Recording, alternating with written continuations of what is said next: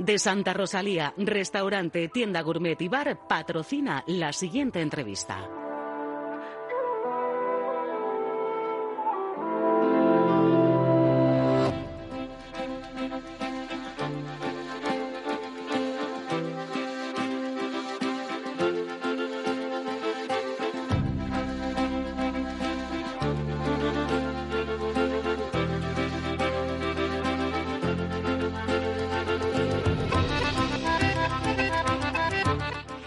Como cada último miércoles del mes de abril, hoy se conmemora el Día Internacional del Perro Guía, una jornada que pone el foco en la labor crucial que llevan a cabo estos canes con las personas ciegas o con baja visión. Pero no queremos olvidar en Euskadi Hoy Magazine que el perro guía forma parte del, digamos, catálogo de perros de asistencia.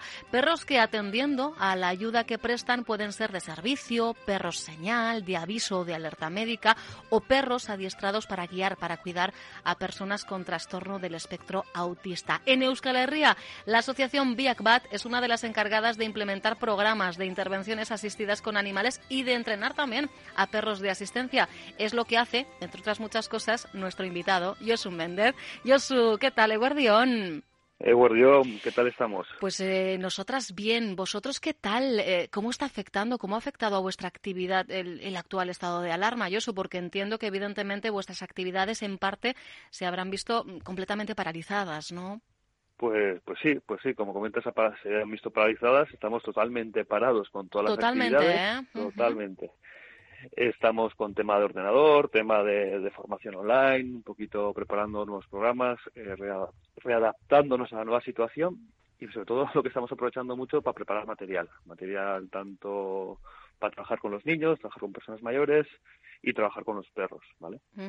Claro, eh, no sé si, si ha sido el, el caso, eh, si en este previo al confinamiento se estaba preparando, se estaba adiestrando algún eh, perro para algún usuario usuaria concreta, eso entiendo que también ha tenido que ser paralizado en Biakbat y en cualquier otra organización similar. Eso, sí, nosotros en nuestro caso hemos tenido suerte y no nos ha pillado en ese sentido, ¿vale? Que, pero sí tenemos compañeros que tenían entregas ya preparadas y no han podido hacer las entregas tenían perros casi casi ya para que se irían a su casa con los, con los usuarios, no han podido ser entregados, parte del entrenamiento de acceso público han tenido que, pararlo, entonces todo eso se ha visto muy perjudicado, por supuesto. Claro, porque una de las fases claves, ya mirando eh, a, la, a, la, fase final, mira ahora que está muy de moda esto de hablar de fases. ¿eh? en, en, vuestro caso, cuando hablamos de perros de asistencia, es la del acoplamiento. Evidentemente, claro, es una fase imposible ¿no? en el actual eh, estado de alarma.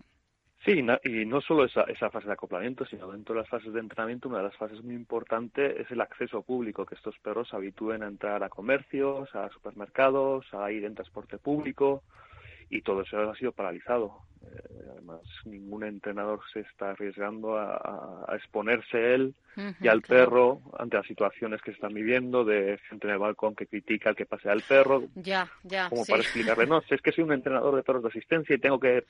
No, pues no, una situación extraña y, que nos ha tocado vivir y que bueno que hay que adaptarse a ella. Y claro, eh, pensando ya en los perros de asistencia eh, que están eh, pueden estar en los diferentes hogares, sus salidas también se han visto limitadas en estas semanas. ¿Puede la falta de actividad pasar factura a, estos perros, Yosu? pues sí, como dices, ha visto limitada y, puede pasar factura y va a pasar factura y no solo a los perros de asistencia, ni sino a todas nuestras mascotas. Eh, Cualquier mascota que está habituada a tener una dinámica en su día a día, unos horarios, esos horarios se han roto. Muchos perros que estaban acostumbrados a vivir eh, tranquilamente en su casa y ver a su dueño X horas, porque su dueño trabajaba ocho horas y esas ocho horas el perro está tranquilo, ahora están siendo sobreestimulados por sus dueños, que cuando venga la vuelta lo van a, lo van a pagar. Y pues todas esas situaciones, pues sí, están perjudicando sobre todo a los perros. En el caso de los perros de asistencia, no solo a los perros, sino también a los usuarios. Está, Ten en cuenta que muchos de estos perros acompañan a personas con discapacidad, que también necesitan sus salidas a la calle, necesitan, por ejemplo, los niños con autismo, tener sus ratos de, esparcimiento, ¿no? como por decirlo de alguna manera sencilla. Y todo eso también se ha visto limitado aunque en uno de los decretos sí, se facilitaba que las personas con necesidades especiales puedan salir a la calle, pero muchas familias han tenido que restringir esas salidas por sentirse juzgadas Esto es tremendo, ¿eh? es tremendo, que, qué capacidad tenemos de juzgar sin conocer las circunstancias eh, particulares, personales de, cada cual o de cada familia en, este caso. Y luego está también familias que, por temor han decidido, ¿verdad?, limitar también esas salidas, que también, también está, está el caso. Eh, un perro de asistencia, Yosu, es, es como un traje a medida, ¿verdad? Entiendo que no hay dos perros de asistencia iguales, igual que no hay dos personas, ¿no?, que, que seamos exactamente iguales. Sí, como dices, es al final un traje a medida, ¿no? Al final el perro se, se selecciona en base a las características de, su futuro usuario, por un lado, y también en base a las necesidades que tiene que cubrir, ¿vale? Si tenemos una, persona mayor de cierta edad con movilidad reducida, no le vamos a poner un perro excesivamente activo, porque al final no, ese binomio no va a trabajar bien y, va a haber carencias. Y en cambio, si tenemos un adolescente o una persona joven que mucho muy activa, como le pongamos un perro demasiado pachorro, pues también no, no, va a funcionar, ¿no? Porque esa persona, aunque esté en silla de ruedas, va, a querer hacer actividades, va a querer salir a la calle, va a tener querer tener una vida social dentro de sus posibilidades y el perro le tiene que acompañar en todo eso. Y luego, sobre todo, también muy importante los caracteres, ¿no? O sea, que sean compatibles porque si no muchas veces fallamos en eso. Eh, a nosotros cuando nos piden perros, muchas veces la gente nos llama pensando que tenemos perros en stock, ¿no? Como, ah. una tienda de juguetes. ¿no? Ojalá fuera tan fácil, ¿no? Y no, o sea, muchas veces hay casos que, que hay que esperar dos años para conseguir el perro adecuado, ¿eh? para, para la persona adecuada, porque al final hay veces que seleccionas perros y en mitad del entrenamiento, en fases finales, te das cuenta que ese perro no, no va a, no va a ver cómo lo digo para que se entienda no va, eh, no va a tener eh, eh, cubiertas sus necesidades como perro también. Que efectivamente no hay que olvidar que cuando se quita el peto, es un perro como los demás, que necesita lo que necesitan los demás, ¿verdad? Eso es. Y cuanto más perros sean, mejor. O sea, yo soy de las personas que pienso que tanto los perros de asistencia como los perros de intervenciones asistidas con animales, los perros de terapia, cuando no están trabajando, que pueden ser unas horas concretas o momentos concretos, tienen que ser perros. Y cuanto más perros, mejor. Y tienen que tener sus momentos de ocio, tienen que tener sus momentos de meterse en el río, tienen que tener sus momentos de pelearse con otros perros incluso. Claro, ¿Por qué? Porque, porque todo eso va a permitir que ese perro no tenga unos picos de estrés. Que, que, sus instintos eh, tengan vía libre, ¿no? También en momentos. Que estén, estén saciadas sus necesidades como perro, ¿vale? Que es una parte que muchas veces la sociedad no entiende o no quiere entender, que mucha gente critica, no, es que esos perros están todo el día trabajando. Ya, pero un perro de estos, para que esté todo el día trabajando, o esté en momentos trabajando, necesita sus momentos de ocio y necesita ser perro. Es para mí lo más importante de, este trabajo, vamos. Y es curioso, además, ellos, y este, en este caso, evidentemente, es, es labor eh, previa vuestra, cómo saben perfectamente, insisto, apelaba yo al, al, peto, que es lo que identifica, además, por colores a los diferentes perros de asistencia, eh, cómo les cambia el chip cuando llevan el peto y cuándo, ¿no? Es alucinante.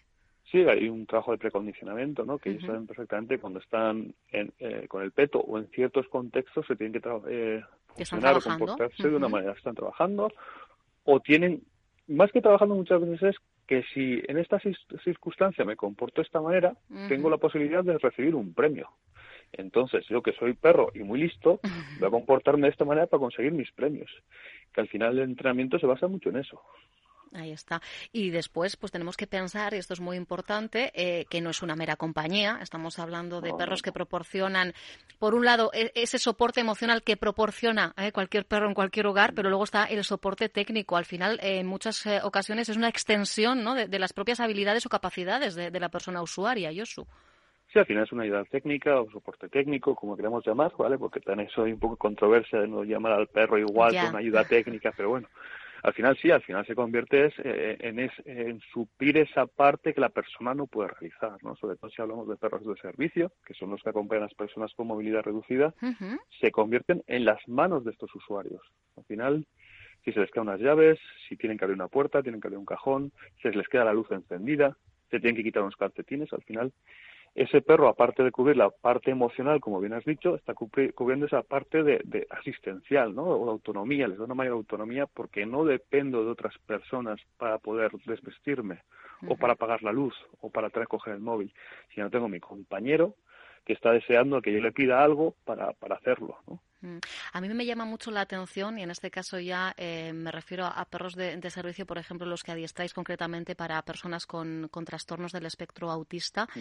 ¿Qué capacidad tienen de, paralizar una crisis? He visto muchas imágenes gracias a, Internet y es increíble la capacidad que tienen y además es que es o sea, no tardan mucho tiempo. Yo creo que cualquier persona con sus palabras tratando, me pasa a mí, mira, como madre estoy pensando, digo, yo trato bastante más en calmar una rabieta de, de mi peque es alucinante eh, la capacidad que tienen.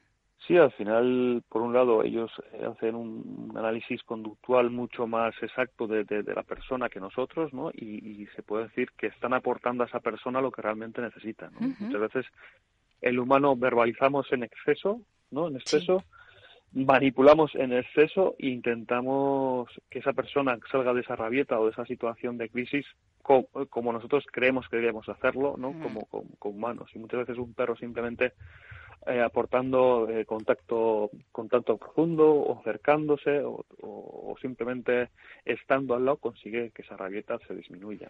¿no? no, no tienen mirada que juzga, ¿verdad? Y eso ya de partida es, importante, Josu.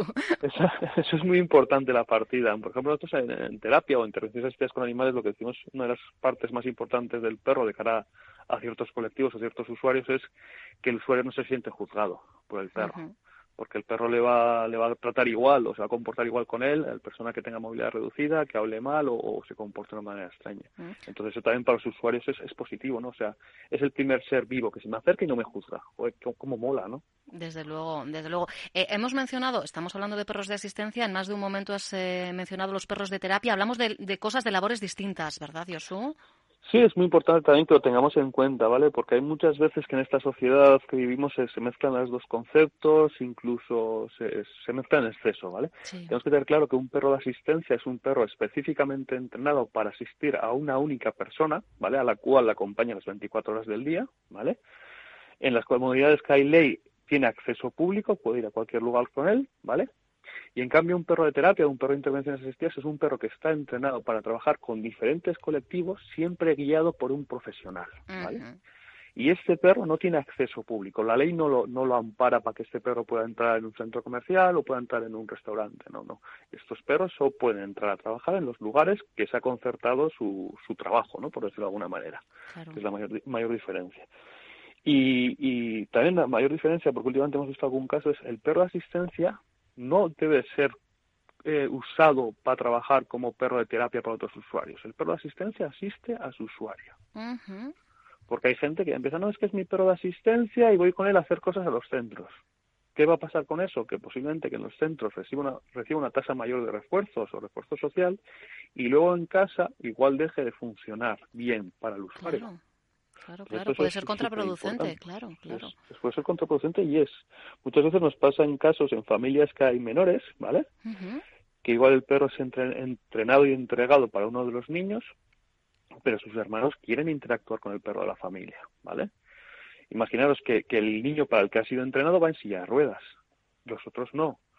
¿Cuál, qué, ¿Cuáles de los niños van a ser más divertidos para el perro? Los que corren, los que pueden tirar la pelota, los que juegan si no hacemos bien las cosas, ¿a quiénes va a ir a buscar el perro?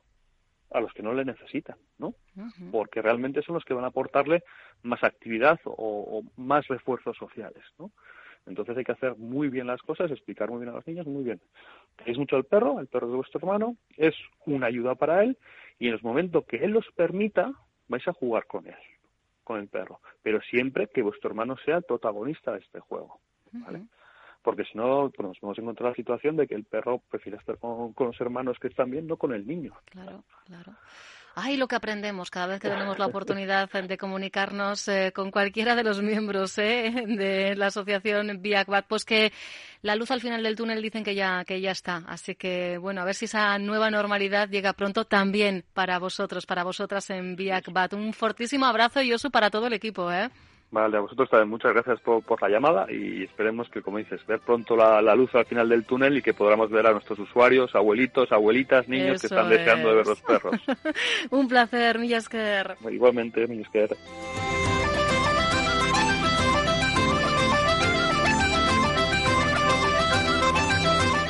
Para que seamos plenamente conscientes del potencial que puede llegar a tener un perro de asistencia, queremos hablaros de Blue, el primer perro de asistencia adiestrado en el Estado español para un niño con síndrome de Tourette. Desde hace más de un año, Blue es un miembro más de la familia de Amaya Álvarez, vicepresidenta de la Asociación de Familias de Euskadi con síndrome de Tourette. Amaya es madre de dos niños con este trastorno, ¿eh? con este trastorno neurológico crónico y genético. Recordemos que se caracteriza principalmente por el desarrollo de múltiples tics que pueden ser motores, también fónicos, tics que evidentemente, por ejemplo, en un estado de ansiedad pueden acrecentarse. Imaginaros qué bálsamo puede llegar a ser la presencia de Blue, está siendo de hecho la presencia de Blue en sus vidas. Amaya ya nos está escuchando. Amaya, ¿qué tal, Guardión? Hola, buenos días. Lo dicho, Blue se ha convertido en, en uno más de la familia, eh, quien ha venido a completar ese gran equipo que formáis en casa, Amaya.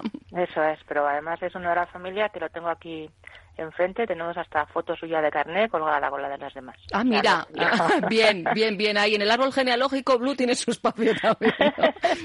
El proceso, sin embargo, eh, Amaya, no fue fácil, decíamos. Yo creo que todavía está por descubrir el potencial que pueden tener los perros como perros de asistencia.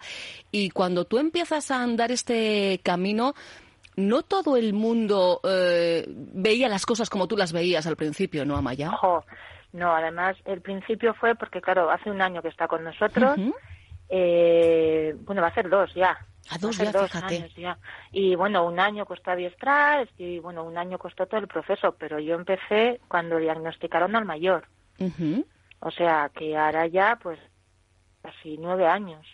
Porque, pues, uno de los trastornos asociados que tiene el Tourette, por ejemplo, no es son trastornos del sueño. Y yo empecé porque el mayor por las noches se levantaba, se golpeaba, se quería marchar, bueno, se daba golpes con la cabeza contra un cristal, la verdad es que era como muy asfixiante, era, era muy agobiante. Esas conductas autolesivas forman parte, ¿verdad?, del síndrome. Eso es. Y, y, justo pues acababa de nacer el pequeño y a mí no me daba la vida. Y pues una de estas se te enciende la luz, entonces teníamos un perro, ¿no?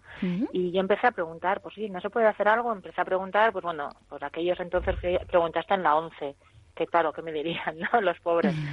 Y bueno, pues no había manera, no había manera, todo el mundo me decía que eso no era viable, que no se podía. Yo no pensaba ni en un perro de asistencia, yo pensaba en alguna manera, ¿no? De, de ayudar a mi hijo. Y luego, pues mira, a costó pues como seis años, ¿no? Encontrar a, a Osi, que ya se, lanzase a, a adiestrar a Blue la obra socialista todo fue, todo parte de una charla divulgativa a la que tú asistes y aquello sí, marcó, ¿verdad? Un antes y un después en, en, tu vida, bueno, en vuestras vidas, porque hablamos de hacer equipo y desde luego tú desde ese momento empezaste a hacer equipo también eh, con la gente, con los hombres y mujeres de obra socialista sí. Maya. Sí, sí, la verdad que fue una de esas grandes casualidades que nos ha cambiado la vida a todos, ¿eh? O sea, fue pues les vimos una de esas cosas, ¿no? Que dices, anda, mira lo que van a hacer, bueno, pues bueno, pues vamos. Y fue un, pues podíamos haber estado en otro sitio y mira, ¿no? Pues suerte estuvimos allí, daban ellos una charla, ¿no? Y una exhibición, ellos eh, son guías de perro de terapia también y bueno, pues daban una especie de charla. Yo me acerqué, pues porque yo en todo este tiempo no había abandonado, ¿no? La idea y les comenté cómo había empezado con mi hijo mayor, les comenté que mi hijo pequeño también eh, estaba diagnosticado y que tenía lo mismo y bueno, y ver si ellos lo veían probable, ¿no? Veían alguna posibilidad. Y me dijeron que sí. Qué maravilla. Cuando te dicen sí, eh, ¿sí? A, ti que, se, que bueno, tú, bueno, me imagino que una revolución emocional eh, tremenda, pero eh, claro, yo no sé ni siquiera si te lo esperabas o, ya era como, bueno, no, él no, ya lo llevo por delante, ¿no? yo era, pues bueno, voy a ir y yo decía, ya verás, van a pensar que soy una loca, una pesada, ya verás, van a decir, y esta, y no, la verdad que se lo pensaron un poco, uh -huh. pero bueno, fue, claro. se les a maquinar ahí en la cabeza, ¿no? Lo importante, claro, es que alguien efectivamente eh, aceptara el reto Eso. de adiestrar, como decimos, al primer perro de asistencia para un niño con síndrome de sí. Tourette en el Estado, porque no había referencias, Amaya, ellos no tenían tampoco, ¿no? Eh, mayores no, no, referencias. No. Que va, además, bueno, ellos no sabían, obviamente, no, no sabían ni lo que era el Tourette, claro. y tuvieron que empezar desde menos cero, ¿no? No sabían nada, yo les comenté un poco, y ya, bueno, pues volvimos a hablar, nos pasamos los teléfonos y tal, pero en realidad no sabían nada y fue un trabajo eh, muy intenso por parte de los dos, ¿no? Ellos uh -huh. tuvieron que venir aquí, conocer a mis hijos, ver las necesidades que tenían, conocer el Tourette, eh, ver nuestro ambiente, ver qué se podía hacer. Luego ellos nos ofrecían, ¿no? Qué se podía hacer o no con un perro. Hay que ser realista también, claro, ¿no? Claro, porque entiendo que, que sí que desde el primer momento eh, tratasteis de, definir cómo iba a ser el adiestramiento de cara quizá a atenuar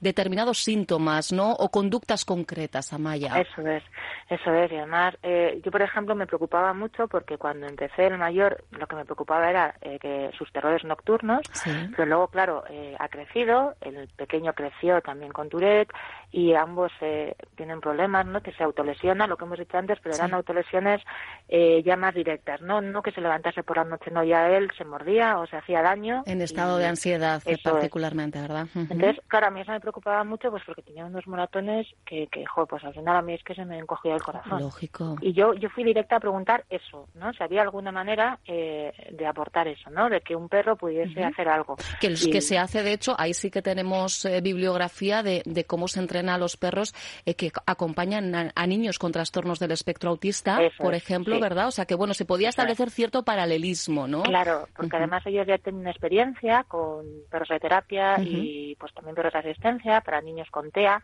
Entonces, claro, pues bueno, lo, que hicimos fue ir encajando piezas, ¿no? Pues bueno, mira, esto que se hace tal seguramente se pueda nos puede ayudar para esto. Y luego ya empezamos a ir a cosas más concretas. Y luego la verdad es que se abrió el abanico, se abrió muchísimo, ya me dieron ellos incluso opciones que yo no sabía que podía tener, ¿no? Que podían ayudar a mis hijos. Por ejemplo, Maya. Pues el, el simple hecho, yo no había caído, fíjate, ¿no? El simple hecho de que él pudiese acceder a lugares públicos. Ah, bueno, claro yo no pensaba, eso es, claro, yo no pensaba que iba a ser, yo no pensaba en un perro de asistencia como tal, pues porque para mí, entonces, para mí un perro de asistencia era, pues lo que, como habéis explicado, un perro para una persona eh, con ceguera. El perro guía, yo creo que, tenemos, teníamos, o la mayoría puede llegar a tener todavía esa visión reduccionista, ¿no?, de lo que es un perro de asistencia. claro, y yo pues yo estaba exactamente igual, yo para mí, eh, yo no concebía, ¿no?, pero bueno, yo es que para mí, no sabía ni lo que era un perro de asistencia. Para mí un perro de terapia y un perro de asistencia era lo mismo. O sea, fíjate, y no lo son, como hemos explicado. Eso es. Entonces, bueno, pues yo cuando me dijeron, claro, y también, pues, ¿qué, ¿qué más le pasa? Yo le decía, pues, por ejemplo, no les ponía el ejemplo de algo tan sencillo como ir a hacer una compra semanal eh, que a ellos les causaba mucha ansiedad, ¿no?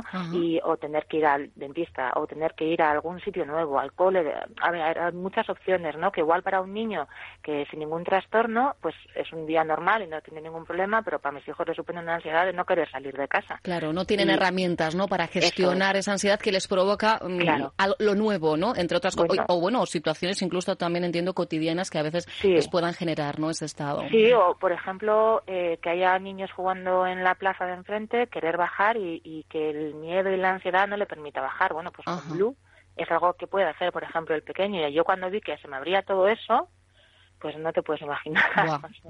Me puedo hacer una idea, pero es verdad que por mucho que active la empatía, esto hay que vivirlo efectivamente y más, bueno, al final, madre, dos niños. Y hay que recordar que es verdad que un perro de asistencia siempre se adiestra para un único usuario, pero aquí el impacto positivo ha sido para los dos, ¿verdad?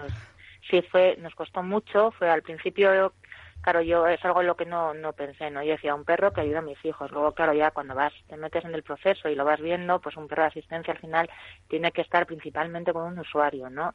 En nuestro caso, eh, claro, hay ciertos comportamientos de Blue eh, que, que, que, ayudan a los dos. Pues, por ejemplo, el tema de la autolesión, ¿no? Eh, el tema de la ansiedad les ayuda muchísimo a los dos. Claro, o sea, como soporte emocional, desde luego, yo creo que os ayuda a toda la familia, ¿no, Maya? A todos. Sí, ha sido un, Claro, es que yo desde el momento que me dijeron que sí, y ya cuando ya realmente empezamos con la campaña de Proyecto Blue, que han sido como pequeños hitos, ¿no? Y a mí ahí ha sido como que poco a poco me iban dando más vida. Yo no me lo podía creer. O sea, es que veía de repente que se acercaba y bueno, ya el día en Navidades, cuando nos lo dieron, que además fue en Navidades. Sí, mira, buen regalo.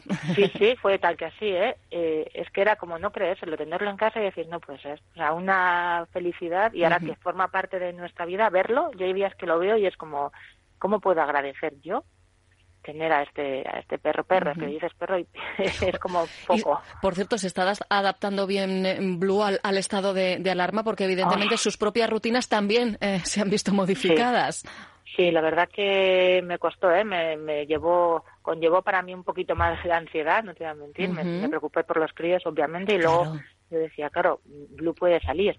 Claro, sí puede salir, pero por ejemplo, Blue. Eh, Habitualmente acompaña a tu hijo, claro. Claro, y está acostumbrado a salir y es que va con nosotros a todas partes. Yo te diría que mínimo cinco días, cinco veces al día, perdón, sale de casa y siempre que podemos, pues juegan, pues tal. Y claro, de repente hemos pasado a tres veces al día, 15 minutos. Claro. Y cuidado. Entonces, la verdad que, que ha sido un poco difícil, pero pero bastante bien. La verdad que bastante bien. También tengo que decir que hablé con con la China. Sí. Y bueno, les comenté nuestra situación. Ajá y han sido bastante flexibles, ¿no? Desde el punto de vista de que mi hijo pequeño, si él hubiese querido, hubiese podido salir con él eh, a pasearle, eh, tenerle un poquito más de tiempo. A ver, no te estoy hablando de horas. Pero no, pues pero bueno, pero, pero ese, ese, paseo terapéutico que se habló en, en, supuestos más muy concretos, sí, sí. Eso es, sí, sí, sí.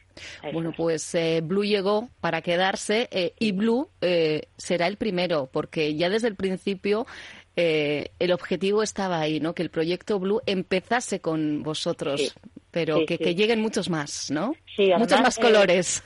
eso es, eso te iba a decir. Además estoy contenta porque, bueno, justo antes de que empezase todo esto, había ya dos familias, me escribió una familia y luego otra familia se puso en contacto con Osi, eh, también interesados, ¿no? Con dos niños con Tourette y interesados realmente, porque bueno, ha habido más gente que ha preguntado, pero estas dos familias estaban realmente interesadas en, pues bueno, ¿no? En, ver en comenzar el proceso.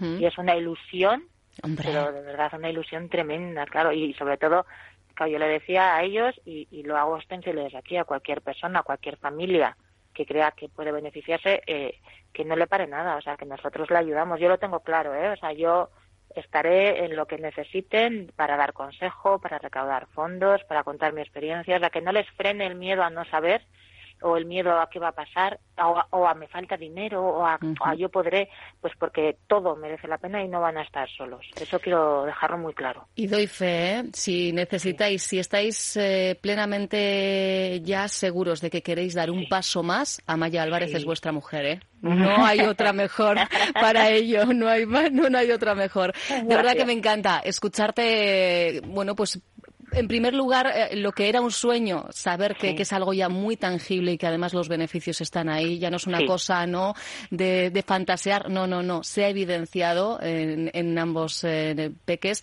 y, me encanta escucharte también bien en estos eh, tiempos que corren, que yo sé que eres muy de llevártelo todo para ti, ¿verdad, Amaya? Y de vez en cuando hay que soltar, así que yo agradezco mucho estos minutos, siempre agradezco el tiempo en radio contigo y aunque sea en la distancia y sin esos achuchones que nos gusta dar Siempre es un placer, Pichín, conversar contigo. Muchas gracias. a seguir cuidándose, ¿eh? Sí, igualmente. Venga, De Santa Rosalía, de nuestros campos a la mesa, se despide hasta mañana. Onda Vasca, la radio que cuenta.